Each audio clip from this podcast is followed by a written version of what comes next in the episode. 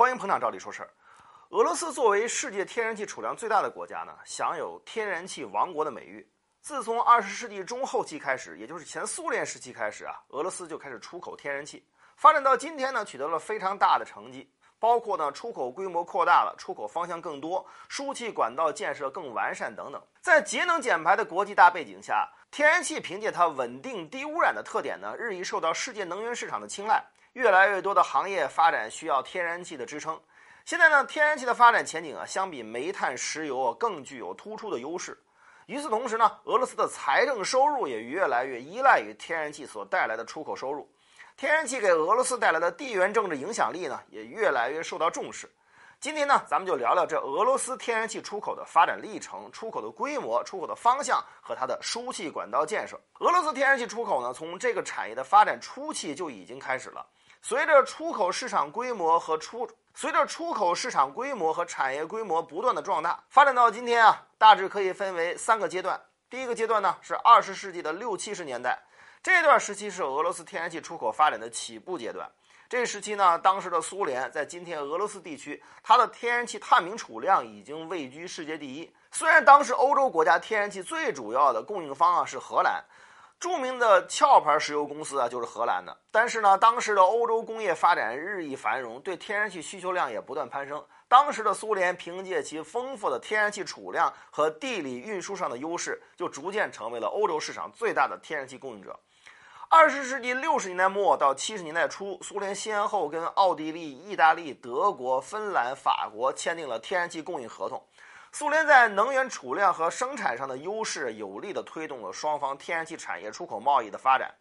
当时呢，天然气出口业务是由苏联天然气出口协会负责，天然气贸易对苏联的国民经济发展起到了很大的作用。当时呢，负责把苏联天然气输送到欧洲市场，主要是通过管道的方式，也就是今天的联盟输气管线，从位于乌拉尔伏尔加油气区的奥伦堡油气田啊，一直到苏联的西部边境，然后呢进入苏联。当时的乌克兰还是苏联的一部分。现在这条管线呢，必须要跨过乌克兰。这条管线呢，全长是两千七百五十公里，每年通过这条管道向欧洲国家运输天然气一百五十五亿立方米。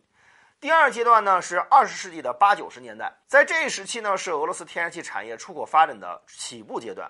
一九八零年呢，苏联跟当时的联邦德国签订了天然气长期贸易合作合同，约定呢在未来二十五年内向德国出口天然气一百零五亿立方米，并且呢两国要联合修建输气管道。之后呢，苏联又先后跟多个欧洲国家达成了长期合作伙伴关系，这其中呢就包括奥地利、法国、意大利、土耳其、希腊、瑞士等国。这些长期供应合同的签订，促进了苏联和之后不久获得独立的俄罗斯的天然气出口的快速发展。在一九九零年，苏联的天然气出口规模达到了一千一百亿立方米。苏联解体之后，在一九九二年，刚刚获得独立的俄罗斯对能源行业发展的相关法规进行了调整，由俄罗斯天然气工业公司负责履行苏联天然气出口条约中规定的义务。法律规定呢外汇收入的百分之四十五免税。从上世纪九十年代起，俄罗斯开始积极地发展在欧洲的天然气影响，扩大天然气在欧洲市场的销售，也极大地提高了本国的外汇收入。到一九九九年，俄罗斯的天然气出口达到了一千八百八十亿立方米。第三阶段呢，是从二十世纪九十年代中后期到今天，这一阶段是俄罗斯天然气出口发展的扩大时期。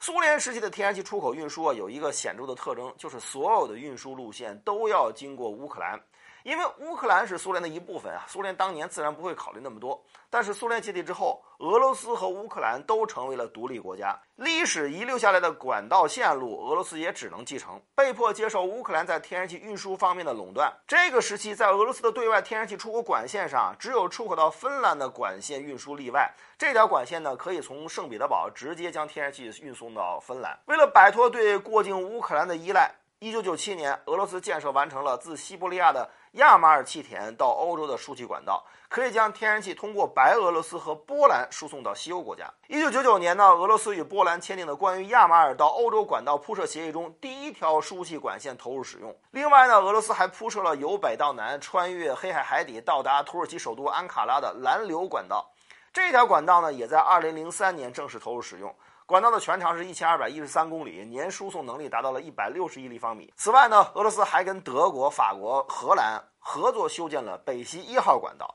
这个项目呢，分成两条平行线路，二零一一年、二零一二年这两条线路先后实现了运输天然气通气。现在呢，不仅是北溪一号，北溪二号在去年年底也已经完全竣工了。现在之所以还没有投入使用，是因为至今未能获得德国发放的运营许可。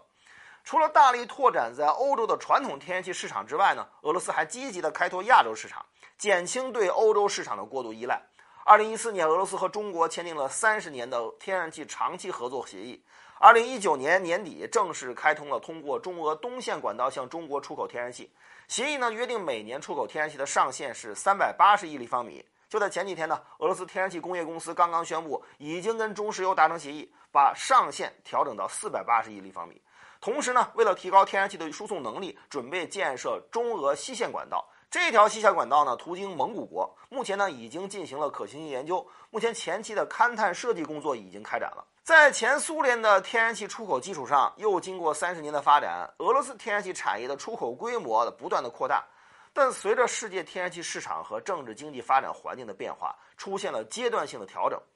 天然气出口的主要产品包括管道天然气和液化天然气。其中呢，管道天然气出口主要借助天然气管道进行输送，液化天然气呢通过专用船或者说是油罐车进行输送。俄罗斯天然气资源储量丰富，但是呢，天然气的开采和加工水平并不高，而且由于管道天然气发展的时间更长，所以出口产品主要是管道天然气。俄罗斯天然气出口当中呢，管道天然气出口量啊远远的高于液化天然气的出口量。二零零九年，管道天然气出口规模是液化天然气的二十七倍。虽然之后逐年差距有所缩小，但二零一九年管道天然气出口量仍然是液化天然气的八倍。俄罗斯目前每年的天然气产量呢居于世界第二位，出口量呢居于世界第一位。但是由于管道天然气更容易受到地缘政治因素的影响，因此呢，在安全性上和可靠性上都相对脆弱。比如二零一三年年底爆发的乌克兰危机，欧美国家呢以此为借口呢，对俄罗斯实施了多轮经济制裁。俄罗斯与欧洲关系的紧张影响到了天然气出口的发展，而且呢，俄罗斯出口到欧洲的管道天然气